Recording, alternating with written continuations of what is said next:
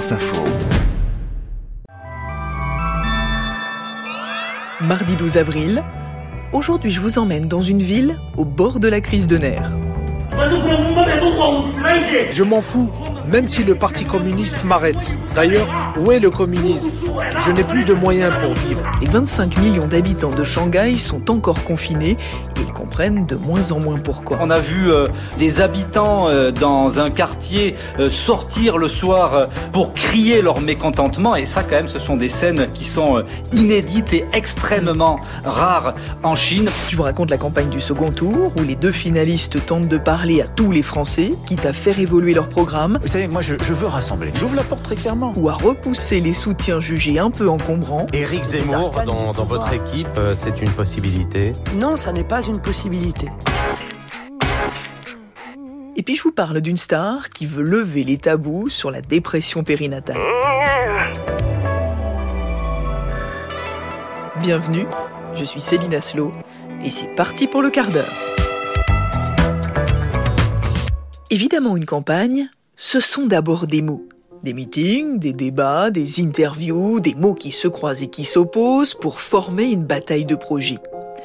Mais dans une campagne, les images aussi ont leur mot à dire. Et l'affiche dévoilée tout à l'heure par l'équipe de Marine Le Pen pour ce second tour dit tout de la stratégie adoptée par la candidate du Rassemblement national. On la voit debout, veste bleue sur les épaules, les mains posées sur un bureau, une pose qui ressemble étrangement à celle d'Emmanuel Macron sur son portrait officiel à l'Élysée. Pas de logo, pas de mention de son parti, mais un simple slogan pour tous les Français. Car c'est bien ça, le défi aujourd'hui, pour les deux candidats d'ailleurs. Séduire au-delà de leur électorat habituel, rassembler pour mieux gagner le 24 avril prochain. C'est pas compliqué dans cet entre-deux tours de parler à tout le monde? Je pense qu'il faut d'abord parler à toutes les Françaises et les Français. Et moi je parle y compris aux électeurs de premier tour de Marine Le Pen. Et je parle aux abstentionnistes. Le président candidat, qui avait passé peu de temps à faire campagne avant le premier tour, a visiblement décidé de se rattraper. Il enchaîne les déplacements depuis dimanche, le Nord, le Pas-de-Calais, l'Alsace aujourd'hui, et le plateau de BFM TV, où il se dit prêt à modifier sa principale promesse de campagne, plutôt impopulaire selon les sondages d'opinion, la retraite à 65 ans. Ça pourrait être 64 ou ça c'est forcément 65 Non mais Mais ça dépend quel horizon on se donne. Si on se dit on n'est pas prêt à faire une réforme pour 2030, on veut euh, on veut le faire plus tôt. Si c'est ce qui peut bâtir un compromis, un consensus avec des, des femmes et des hommes pour qui c'est important. Vous savez, moi je, je veux rassembler. J'ouvre la porte très clairement. Alors évidemment, au Rassemblement national, on dénonce une manœuvre politique. Ils découvrent qu'il y a des catégories populaires, ils découvrent qu'il y a des Français qui souffrent, euh, mais très clairement, on ne peut pas faire confiance à Emmanuel Macron. Mais au gouvernement, on loue l'art du dialogue du président candidat. Comment ça s'appelle? C'est une reculade? Non, ça s'appelle écouter. Écouter et séduire notamment les électeurs de gauche pour les convaincre de faire barrage à l'extrême droite. Et Emmanuel Macron peut compter pour cela sur le soutien de plusieurs anciennes grandes figures de la politique, à droite comme à gauche d'ailleurs. Lionel Jospin, ancien Premier ministre et ancien candidat socialiste à l'Élysée, annonce qu'il votera Emmanuel Macron, tout comme Nicolas Sarkozy, ancien président de la République et figure très respectée du parti Les Républicains. Et ce soutien suscite pas mal de réactions d'ailleurs, car Nicolas Sarkozy n'avait jamais pris la parole pour soutenir Valérie Pécresse, la candidate de son propre parti politique, éliminée au premier tour avec moins de 5% des voix. J'aime pas ces trucs. Mais qu'est-ce que vous aimez pas? Ces conneries de gauche et droite, euh, ça veut rien dire ces machins. Selon comment on est tourné, ça change tout. Nous voilà donc entrés dans une nouvelle phase de la campagne où s'affichent les soutiens et où se nouent les alliances. Et on sent que les candidats sont là aussi très prudents, de peur d'effrayer les Français qui hésitent encore à voter pour eux. Prenons Éric Zemmour par exemple, le candidat du parti Reconquête. Alors il a raté son pari d'être la surprise du scrutin, mais bon, avec 7% des voix, il pouvait espérer jouer un rôle dans ce second tour. D'ailleurs, dès dimanche, il avait appelé à voter pour Marine Le Pen. Je ne me tromperai pas d'adversaire. Mais son soutien est visiblement jugé un peu encombrant par la présidente du Rassemblement national, qui tente de normaliser, de dédiaboliser son image.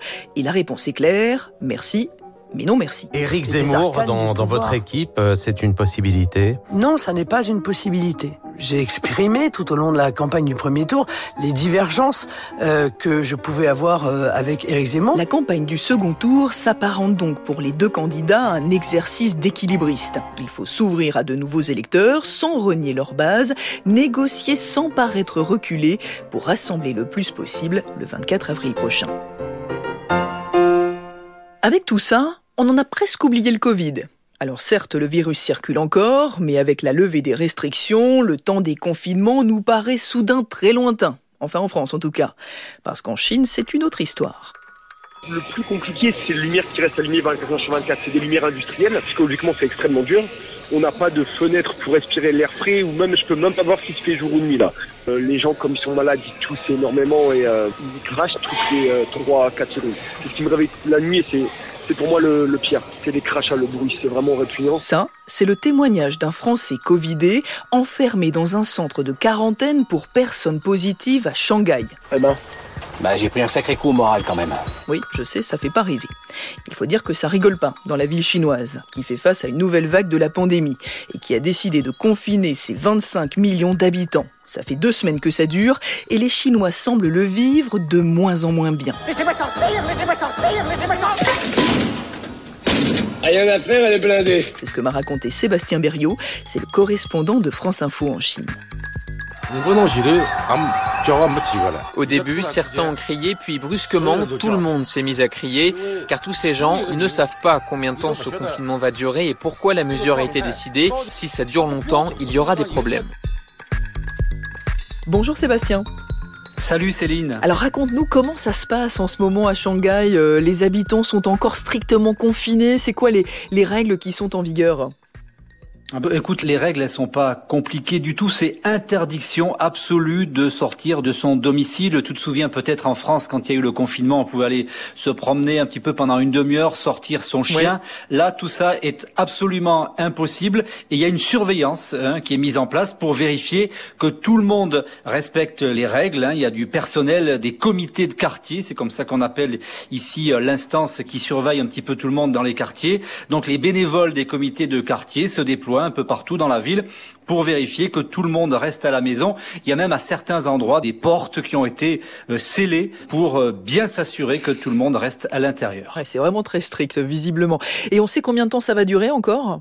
Alors non, euh, parce que les cas, les nouveaux cas de, de Covid euh, sont toujours importants. Par exemple, sur la journée d'hier, il y a encore eu 23 300 cas de Covid, nouveaux cas donc à, à Shanghai. Donc les autorités attendent encore avant de déconfiner de manière totale, même si euh, il y a quand même certains quartiers euh, hier soir où le confinement a été levé. Euh, on a vu des vidéos sur les réseaux sociaux avec des scènes de joie, des personnes donc qui sortaient de chez elles pour la première fois donc depuis deux semaines quasiment. Parce que j'imagine que ça doit être compliqué quand même pour la vie de tous les jours, puis même pour l'économie, il doit y avoir un certain nombre de conséquences quand même.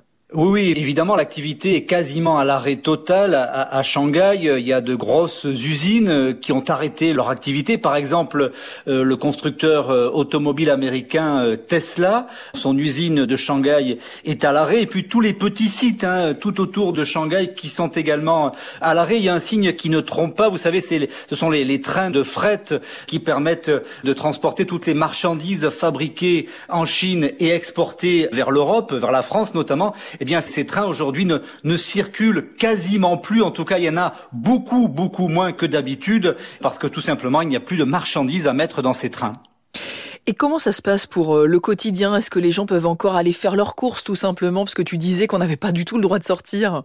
Oui, en fait, la difficulté, c'est euh, trouver de la nourriture, parce qu'il faut savoir que aujourd'hui, il y a beaucoup d'habitants à Shanghai qui se plaignent sur les réseaux sociaux et qui disent qu'ils n'ont plus de nourriture, leurs frigos euh, sont vides. Euh, normalement, ce sont des livreurs qui font le, le, le travail, puisque les gens n'ont pas le droit de sortir. Mais euh, les restrictions sanitaires sont tellement fortes euh, qu'il n'y a pas assez de livreurs pour euh, livrer de la nourriture à, à, tout le monde, et donc ça pose vraiment un, un vrai problème. Et, et c'est pour ça qu'il y a une, contestation qui est en train de démarrer sur les réseaux sociaux, même si la censure s'exerce rapidement lorsqu'un message est posté. Mais on, voit quand même beaucoup de messages où des gens sont désespérés parce qu'ils n'arrivent plus à, à, nourrir leur famille. Oui, tu sens qu'il y a, euh, les gens sont arrivés un petit peu au bout de leur patience finalement. Ça, ça, ça se ressent Oui, oui, oui, ça, ça se ressent hein, sur les réseaux sociaux euh, parce que euh, on voit euh, des vidéos, par exemple, de gens qui manifestent leur colère. On a vu le week-end dernier, on en a parlé sur France Info, des habitants dans un quartier sortir le soir pour crier leur mécontentement. Et ça, quand même, ce sont des scènes qui sont inédites et extrêmement rares en Chine. Mais là, on le voit parce que il y a un ras-le-bol qui s'exprime.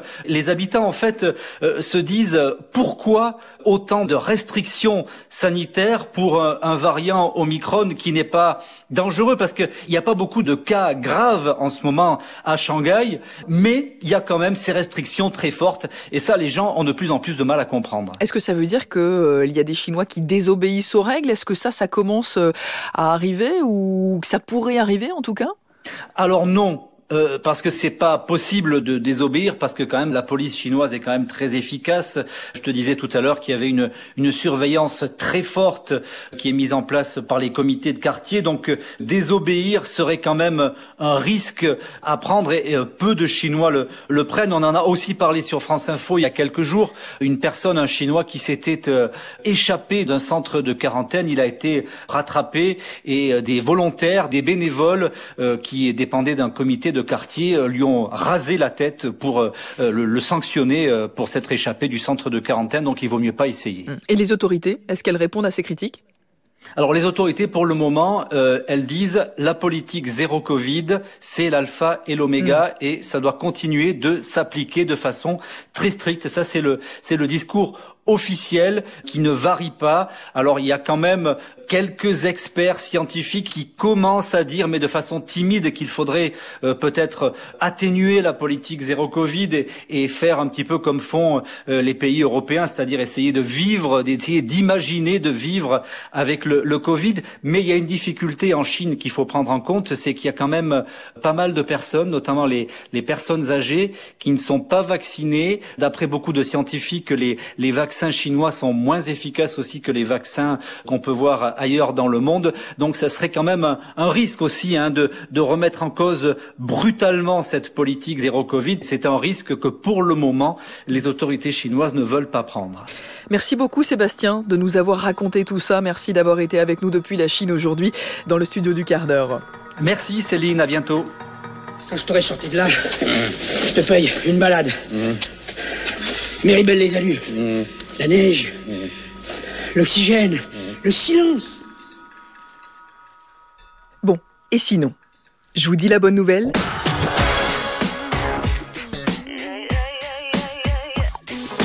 Eh oui, vous l'avez lu, vous aussi sur Instagram. Britney Spears attend un troisième enfant. Alors vous allez me dire, on s'en fiche un peu de la vie perso des stars. Et dans l'absolu, je suis bien d'accord avec vous. Sauf que Britney, c'est pas tout à fait pareil. Car en novembre dernier, la justice a levé la tutelle imposée à la chanteuse pour troubles psychologiques. Une victoire judiciaire suivie par des millions de fans et qui symbolisait pour beaucoup le combat des femmes pour leur émancipation. Et voilà que Britney fait de sa grossesse un nouveau symbole, car elle raconte avoir souffert par le passé, avant la naissance de ses deux premiers enfants, de dépression périnatale, expliquant qu'on n'écoute pas assez le mal-être que peuvent ressentir parfois les femmes enceintes. Et c'est sans doute pour ça qu'on l'aime autant, Britney. Parce qu'elle libère la parole en racontant ses failles, loin de l'image lisse et parfaite des stars sur Insta. Allez, je vous laisse. Oui, je sais, vous allez la voir dans la tête toute la journée. Ne me remerciez pas, ça me fait plaisir. À demain.